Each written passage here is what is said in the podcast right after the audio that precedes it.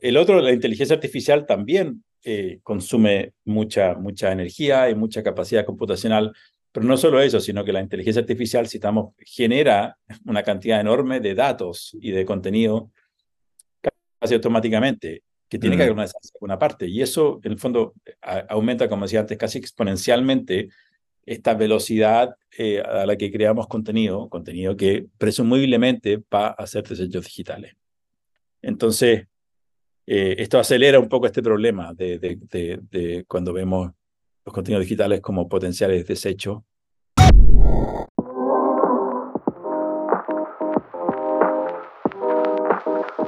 Bienvenidos a Neto Positivo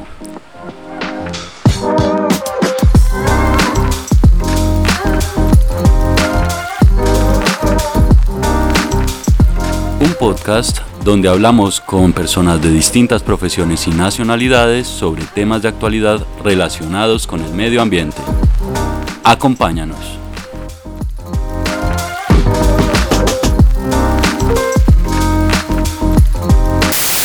Bienvenidos a un nuevo episodio de Neto Positivo. Mi nombre es Sebastián Moncada y hoy vamos a hablar sobre qué pasa cada vez que utilizamos el Internet tomamos una foto, hacemos un video o creamos un documento digital. Incluso cuando escuchas este episodio se está generando un impacto en el medio ambiente. Aunque no sea tan evidente como lo que ocurre en otras industrias, la industria de la tecnología y el mundo digital tiene un impacto sobre el medio ambiente. Algunas estimaciones indican que los aparatos electrónicos, el Internet y los sistemas que lo soportan constituyen hoy el 4% de las emisiones globales similares a las emisiones de la industria aeronáutica. Y para que nos hagamos una idea, América Latina y el Caribe produce el 4.5% de las emisiones del planeta, una cifra ligeramente superior a las cifras de esta industria. En este episodio vamos a hablar de este tema que a mí particularmente me parece muy interesante porque yo trabajo como Product Manager creando productos de tecnología. Bueno, antes de que iniciemos, queremos preguntarle a la audiencia qué impacto creen que tienen sus actividades en el mundo digital, crear un video, compartirlo en redes sociales, chatear con un amigo o hacer una búsqueda en un motor de búsqueda como Google o Bing. Déjenlo en los comentarios y los estaremos leyendo. Bienvenido José. José Simián trabaja en Hughes, trabaja conmigo en Hughes. ¿Cómo estás, José? Muy bien, ¿cómo estás tú, Sebastián? Todo muy bien. Bueno, acá vamos a iniciar con una aclaración. José y yo trabajamos en Huge, pero lo discutido en este episodio refleja solamente nuestras opiniones personales y no una postura de Huge. Y este podcast no tiene ninguna relación con Huge. Esto es una actividad, digamos, de, de hobby mía y de Juana. Bueno, José, comiénzanos contando un poquito sobre ti. Me gustaría como saber sobre tu trayectoria profesional, Entiendo que eres chileno, pero vives en Nueva York. Cuéntanos un poquito sobre, sobre cómo ha pasado todo esto. Claro, muchas gracias primero por invitarme y saludos a, tus auditores. Eh, yo soy chileno, bueno, chileno estadounidense, la verdad, porque nací en Estados Unidos casi por accidente y luego mi, mi padre estaba estudiando un posgrado acá y, y me, mis padres regresaron conmigo y con mi hermana mayor cuando yo era un, un bebé a Chile. Entonces crecí en Chile, donde eh, fui a la escuela de Derecho, me titulé de abogado, hice, eh, trabajé un poco como abogado y como profesor de Derecho, y luego me vine a Nueva York eh, hace 20 años casi a, estudiar una maestría, y, y, luego ahí tuve otra, otra conversión profesional porque me convertí en periodista, hice televisión, escribí para diarios y revistas, tanto acá en Nueva York como en, en Latinoamérica, y finalmente me fui pasando hacia el mundo digital, el mundo del marketing digital y ahora haciendo estrategia digital, como decía, para una agencia que se llama Huge. Bueno, qué bien. Empecemos hablando sobre de qué hablamos cuando tratamos, cuando hablamos de contenido digital. ¿De qué se trata todo esto del contenido digital? Eh, sí, podríamos decir que de alguna manera quizás que el contenido digital son todo lo que ponemos en Internet y también son las ideas, es todo lo que no, no es soporte en el fondo. Eh, eh, pero en general, cuando hablamos de nuestra trayectoria profesional, lo que hacemos tú y yo, eh, el contenido es todo lo que está en Internet, eh, palabras, videos, audio, como este podcast va a ser contenido, estamos generando contenido, y también lo que va cuando tienes una app, lo que va en las apps, las imágenes, también el código que, hace que las funciones contenido. Aunque generalmente hablamos de contenido mucho más comúnmente desde la perspectiva del usuario, lo que los usuarios ven y consumen.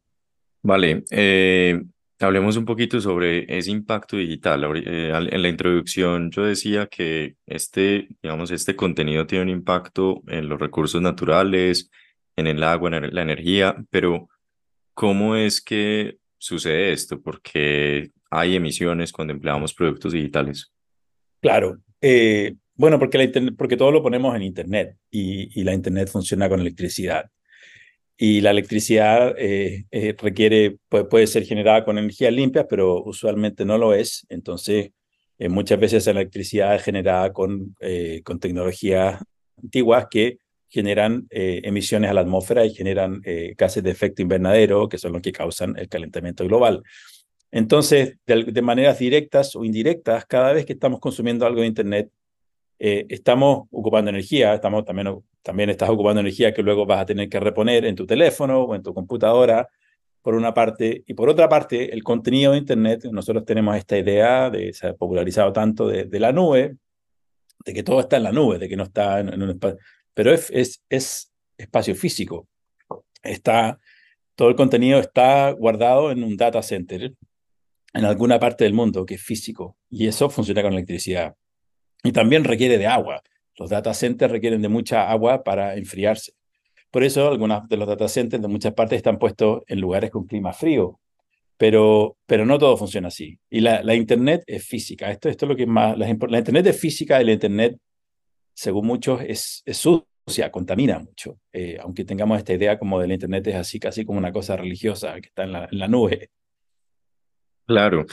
Ahí, bueno, digamos que para, para también ponerlo más desde una perspectiva de, un usuario cualquiera. Cada vez que yo entro a una página, a una página web, entonces, ¿qué está pasando? Me estoy conectando con un servidor, eh, que el servidor, digamos, entre comillas, es la nube. Eh, y ese, digamos que esa, esa conexión, esa transmisión de datos, esa, esa conexión con el servidor, ese servidor es otro computador que está prendido, básicamente consumiendo energía todo eso está, está, generando, está generando un impacto, está generando un consumo de energía, la, la transmisión de datos y, y, el almacenamiento de los datos en la nube, todo eso está generando pues como, como, una, como un impacto.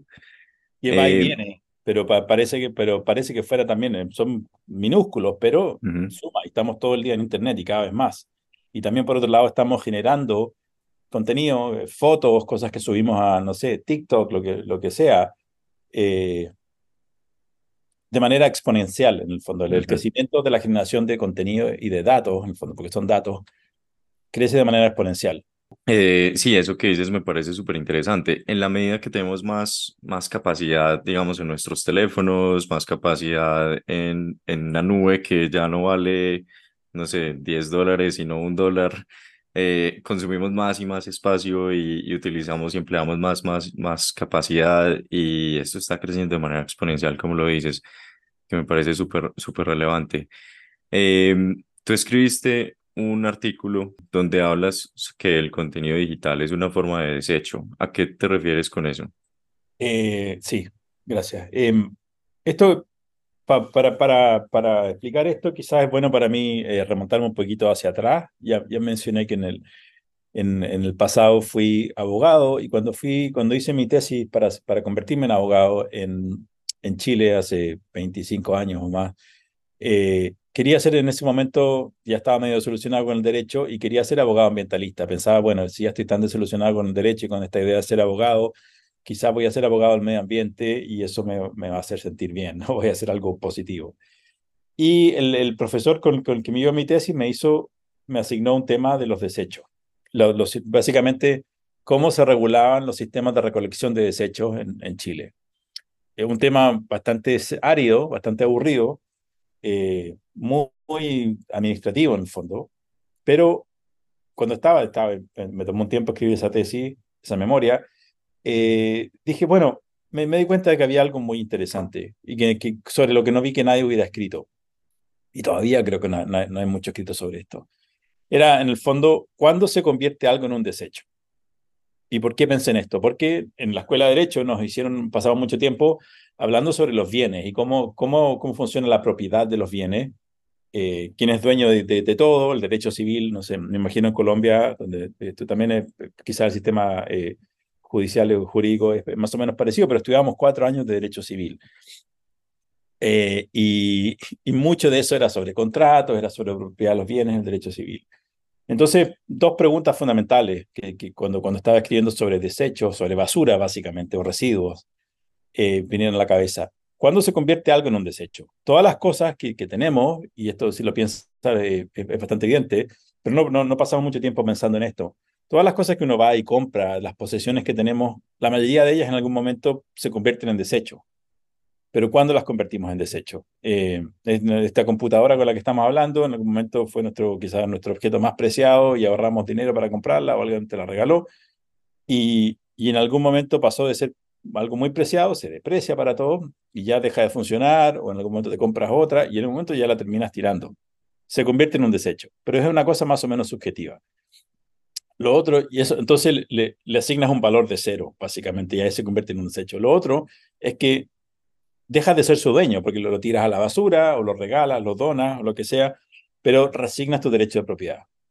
Y sé que me estoy deteniendo un poco en esto, pero, pero, pero esas dos ideas me parecen súper importantes. ¿Cuándo se convierte algo en un desecho y, y, y, está relacionado con que le asignamos un valor de cero? Y también se convierte en un desecho cuando eh, dejamos, eh, no, renunciamos a ser los dueños de esta cosa. Eso se aplica para casi todo lo que se convierte en basura. Eh, entonces escribí un poco sobre eso, que me pareció una idea muy interesante y, y no, no, no, me valoraron mucho sobre eso. Y a mí siempre me dejó un poco como, voy a decir aquí un chilenismo, con, con la bala pasada, o picado en el fondo un poco. Era como, sentía que, que había eh, tenía una idea original y que en la escuela de Derecho en general estaba muy poco, son, son, eran muchos, por lo menos en Chile, pero me imagino que es muy parecido en otros países de Latinoamérica, muy habituados a repetir, a memorizar y a repetir y no tener, poco, no tener idea original. Y decía, eh, aquí eh, me metí en un territorio nuevo cuando estaba pensando en cómo se transfieren los, los, el, la propiedad de los residuos. Eh, que tiene consecuencias, tiene consecuencias jurídicas, pero sí que no, no creo que sea necesario meternos en eso. Ahora, salto al presente, o hace un par de años, eh, me convierto en, estrate en estratega de contenido. Yo estoy todo el tiempo pensando en contenidos digitales y leo un libro que, que, lo escribe un tipo irlandés que se llama Jerry McGovern, eh, que se llama World Wide Waste. Y él estaba hablando de esta idea de los, de los contenidos digitales, de los que estábamos hablando, todo lo que ponemos en Internet, todo lo que ponemos en nuestros teléfonos como desecho. Y entonces ahí hice un poco la conexión de estas dos cosas también. Me di cuenta, bueno, quizás lo hice yo un poco antes cuando me puse a googlear, encontré el, trabajo de McGovern, eh, creo que fue así. Pero hay un paralelo. Los contenidos digitales, igual que los objetos que nosotros tenemos eh, y que, que, apreciamos tanto, en algún momento eh, los ponemos en Internet y son cosas muy, muy valiosas, y esto es especialmente eh, valioso. Bueno, también creo que nos pasa en cosas personales, también si piensas, por ejemplo, tu página de Facebook, que quizás hace 10 años te metías a Facebook y, y cuidabas de postear todos los días en Facebook, que tenías tus fotos más importantes en Facebook, y ahora Facebook solo lo ocupa tu abuelita probablemente o tus padres. Y, y, nuestras páginas de Facebook son como una especie de cementerio digitales. Básicamente sí. nuestras páginas de Facebook se están convirtiendo en desecho. Eh, y quizás las vamos a borrar y ya, no, ya ni nos importa o vamos a bajar eh, y, y, y, eliminarlas. Eh, cuando piensas en los contenidos digitales que hacen las compañías, y tú y yo trabajamos en una agencia que, que sirve a compañías, grandes clientes, Ahí, ahí déjame, déjame, te interrumpo un momentico antes de que pasemos de tema.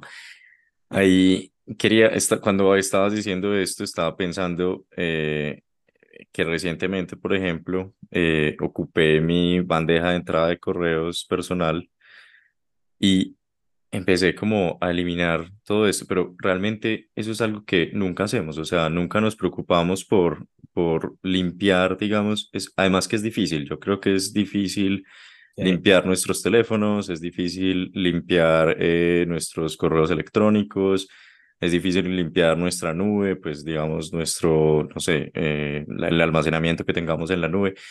Entonces, se hace difícil eh, para la gente, además de que no tenemos tanta conciencia del impacto que tiene, se hace difícil limpiar todo esto que hemos creado eh, de contenido digital. Pero nada, si quieres ahí Sí, Continuemos y, con él. Y voy, voy, a saltarme algo que iba a mencionar después, pero, pero que tiene que ver un poco con esto. Cuando hablamos de que, que algo que me dijo Jerry McGovern, cuando lo entrevisté para un artículo que hice, que quizás del que vamos a hablar después, pero Jerry McGovern me dijo una cosa muy interesante. Eh, dijo, los sitios web los diseñan los perros, pero los mantienen los gatos.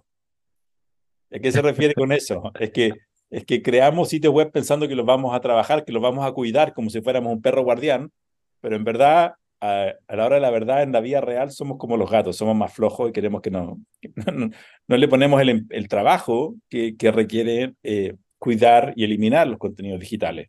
Los dejamos ahí eh, que se mueran en el fondo. Exacto. Eh, toma trabajo.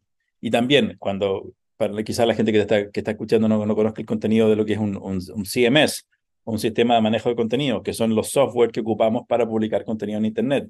Por ejemplo, mucha gente si tiene un, un, blog que está escuchando o ha tenido alguna vez un blog, eh, ocupaba no, WordPress, por ejemplo, que es el, el, sistema de manejo de contenido más popular del mundo, eh, u otros similares, se llaman Content Management Systems, eh, sistemas de manejo de contenido. Pero en verdad, y esto también me lo dijo Jerry McGovern, este irlandés que entrevisté, eh, son más sistemas de publicación de contenido. Los ocupamos para publicar contenido, para ponerlo en Internet, pero en verdad no manejamos contenido. Y manejar contenido toma trabajo.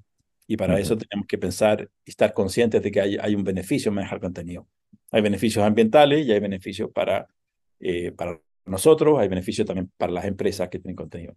Siento que me estoy saltando un poco de tema, porque lo que quería decir antes, cuando estábamos hablando de eh, el paralelo en, el fondo entre los desechos físicos y los desechos digitales o el contenido digital que publicamos en internet o que almacenamos y que no ocupamos es que eh, muchas cifras eh, cuando la gente ha analizado esto un poco más seriamente, el número que se repite es que el 90% del contenido digital que creamos y que publicamos también no lo ocupamos.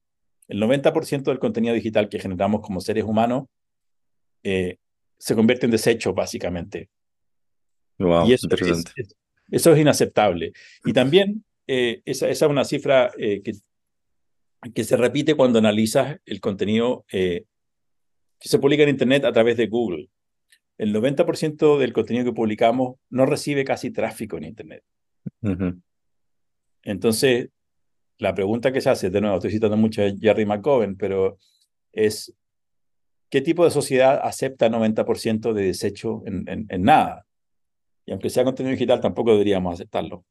Vale, hay Em, me gustaría saltar también como, como a otro aspecto de, del impacto medioambiental y es que eh, hay un tema que creo que me sería un episodio completo separado de esto y es el impacto de los dispositivos electrónicos.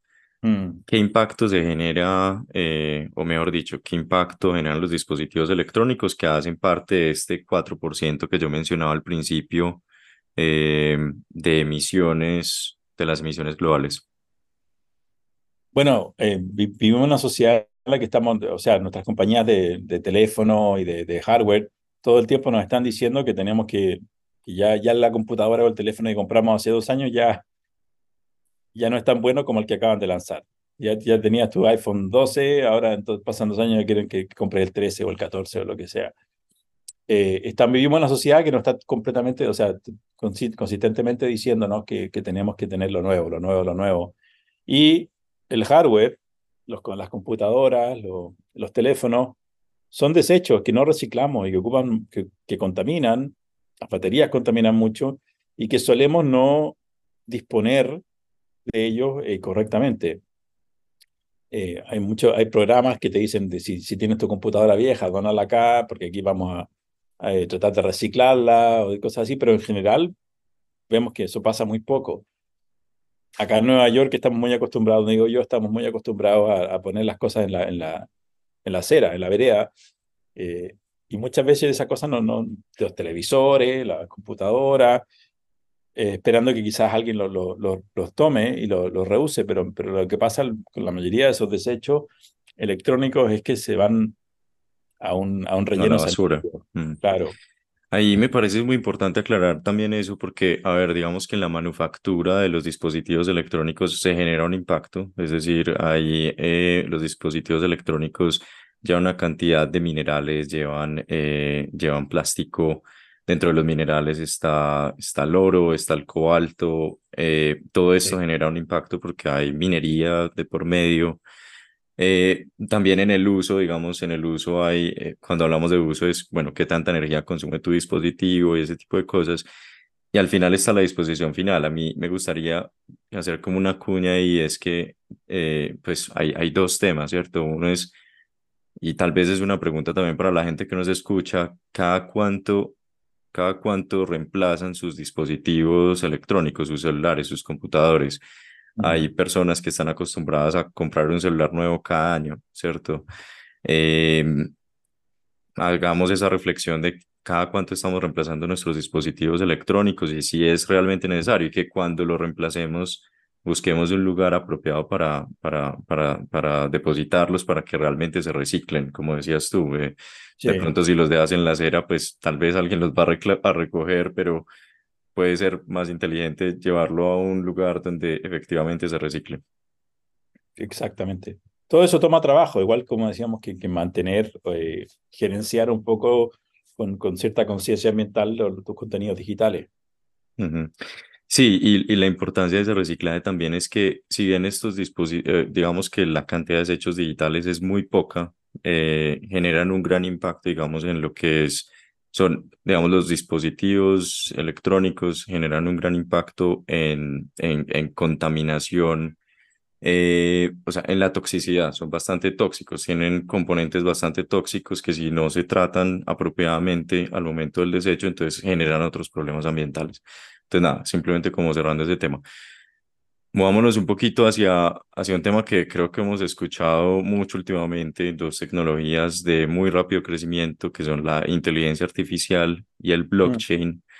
También hemos escuchado que son tecnologías que tienen un gran impacto ambiental. ¿De dónde proviene ese impacto, José? Eh, son, son tecnologías y, aquí yo no soy realmente un, experto, sé, sé, un poquito, sé cosas básicas, quiero, quiero aclarar eso, pero son tecnologías que son muy intensas en términos de consumo de energía y de consumo de, de, de, data centers y servidores.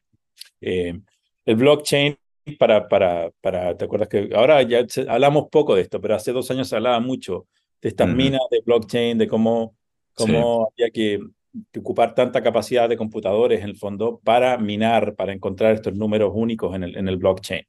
Y de nuevo, si alguien que está escuchando eh, eh, sabe más de esto, eh, probablemente estoy diciendo alguna burrada, pero no, no, lo estoy diciendo de manera exactamente correcta. Pero sí ocupan una capacidad enorme, ya había estas, estas como granjas de servidores, así casi como, como la Matrix, para, para minar blockchain, encontrar estos números únicos que, que se podían ocupar para, para estos sistemas de, de de transferencias monetarias y también eh, otro tipo de, de, tecnología de blockchain como, como, como esta, los NFT y todas esas cosas. Por un lado. El otro, la inteligencia artificial también eh, consume mucha, mucha energía y mucha capacidad computacional, pero no solo eso, sino que la inteligencia artificial, citamos, genera una cantidad enorme de datos y de contenido casi automáticamente que tiene que haber una, una parte. Y eso, en el fondo, aumenta, como decía antes, casi exponencialmente esta velocidad eh, a la que creamos contenido, contenido que presumiblemente va a hacer desechos digitales. Entonces, eh, esto acelera un poco este problema de, de, de, cuando vemos los contenidos digitales como potenciales desechos y tenemos máquinas de, como lo, esto, eh, los LLM, los, grandes sistemas de, de, lenguaje que generan contenido y ahora también estos sistemas que generan imágenes. Eh, y hasta video también, sí. ¿Eh? Ah, ¿Perdón? Y, y, hasta video, digo yo, que también. Video y ahora música también y todo. Tiene, tiene, estas máquinas generando y generando contenido. Eh, ¿Y quién, quién, quién lo va a, a, a, mantener? ¿Quién lo va a, eliminar cuando sea necesario? Claro. Sí, importantes reflexiones ahí. Ya, y también creo entonces que, digamos que el impacto de la inteligencia artificial a futuro va a ser mucho mayor, o sea, vamos a ver un crecimiento exponencial, como lo decías tú. Entonces, como importante mantenerlo eh, bajo, bajo check, o sea, como, eh, como vigilar eso, porque sí, me parece que, que es un tema importante, pues, como sociedad. Bueno, pasemos un poquito a las soluciones. ¿Qué, ¿Qué, podemos hacer las personas que trabajamos en la industria digital para, para reducir el impacto de los productos que desarrollamos, que operamos? que mantenemos? Primero, tener, tomar conciencia, comenzar a pensar, esto, esto, esto es realmente un cambio como de, de, paradigma mental. Eh, primero tomamos conciencia de que la Internet no es, no es limpia, la Internet no es inocente, la Internet es física y la Internet contamina. Entonces, eh, persona, cualquier persona que, incluso que no trabaje en, produciendo contenido o, productos digitales como tú y como yo, igual es, bueno pensar si realmente necesitas tomar esa foto, guardar estas cosas, archivar eh, todo y darte cuenta de que, de que un, ya, ya quizás puede parecer tonto, puede parecer eh, ínfimo, pero estás haciendo un poquito de, de contribución al medio ambiente, en, no generar y no guardar contenido innecesario.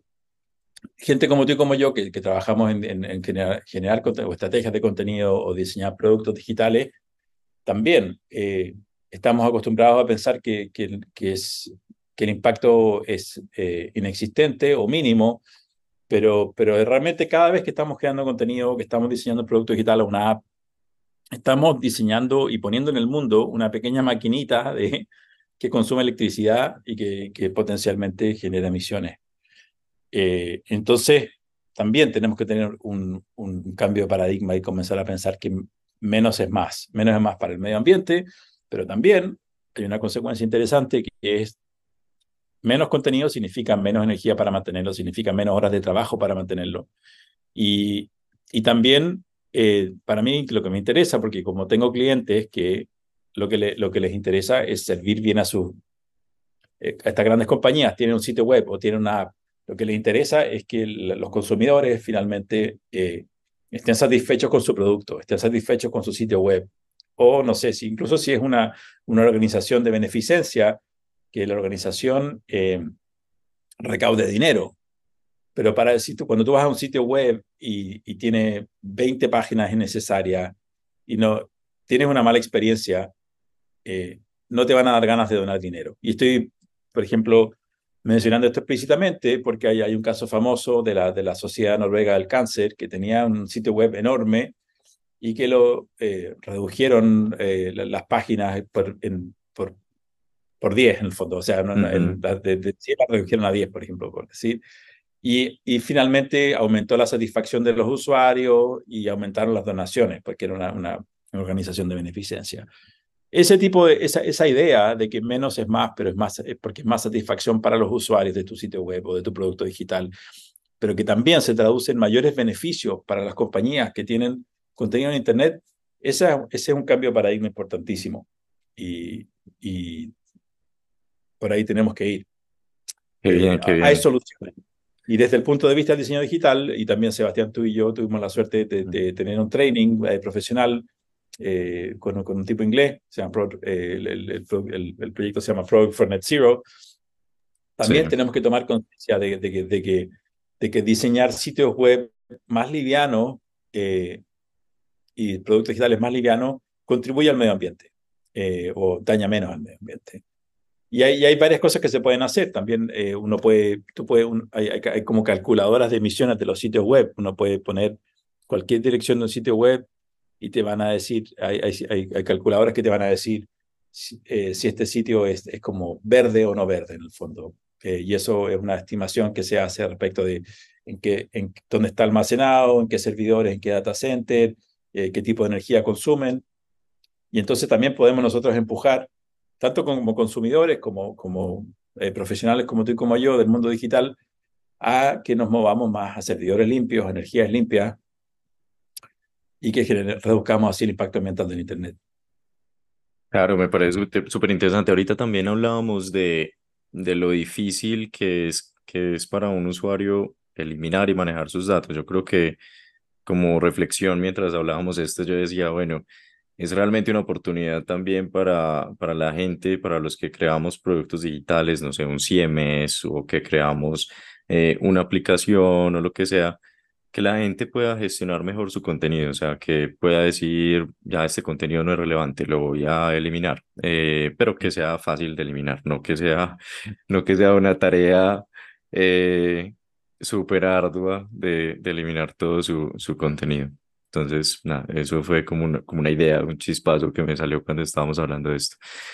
Bueno, ¿qué crees, qué, qué beneficios crees que, que tiene para las empresas considerar el contenido digital como parte de su impacto? Es decir, normalmente las empresas hoy están considerando que el impacto está en los vuelos que realizan o en cómo se desplazan sus empleados a la oficina, ese tipo de cosas. Pero ¿cómo crees que, que, otros beneficios tiene para las empresas considerar el contenido digital también?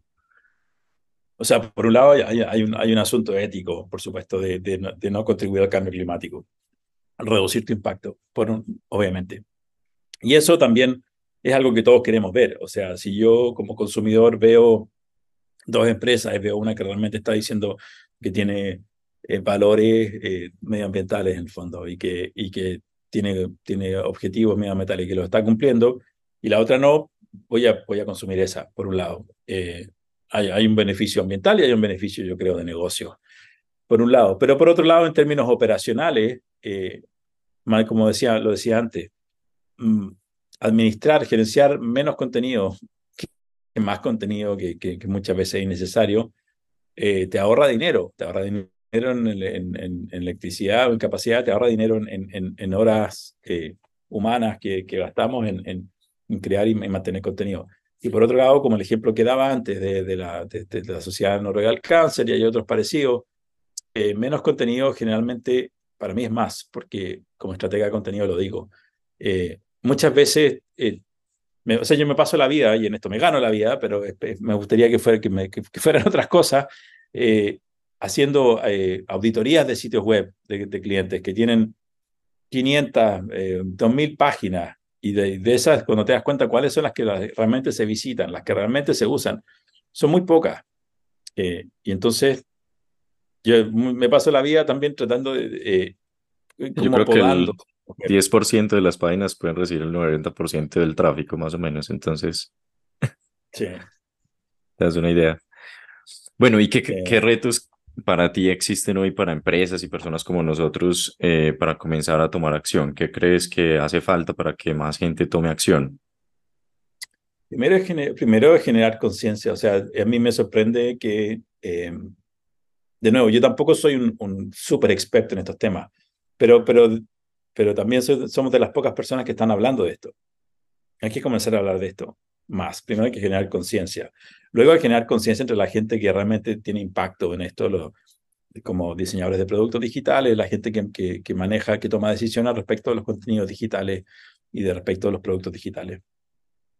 Y también, o sea, generar conciencia en los consumidores y generar conciencia en la gente que tiene impacto en, en, en decisiones sobre productos y contenidos digitales a gran escala.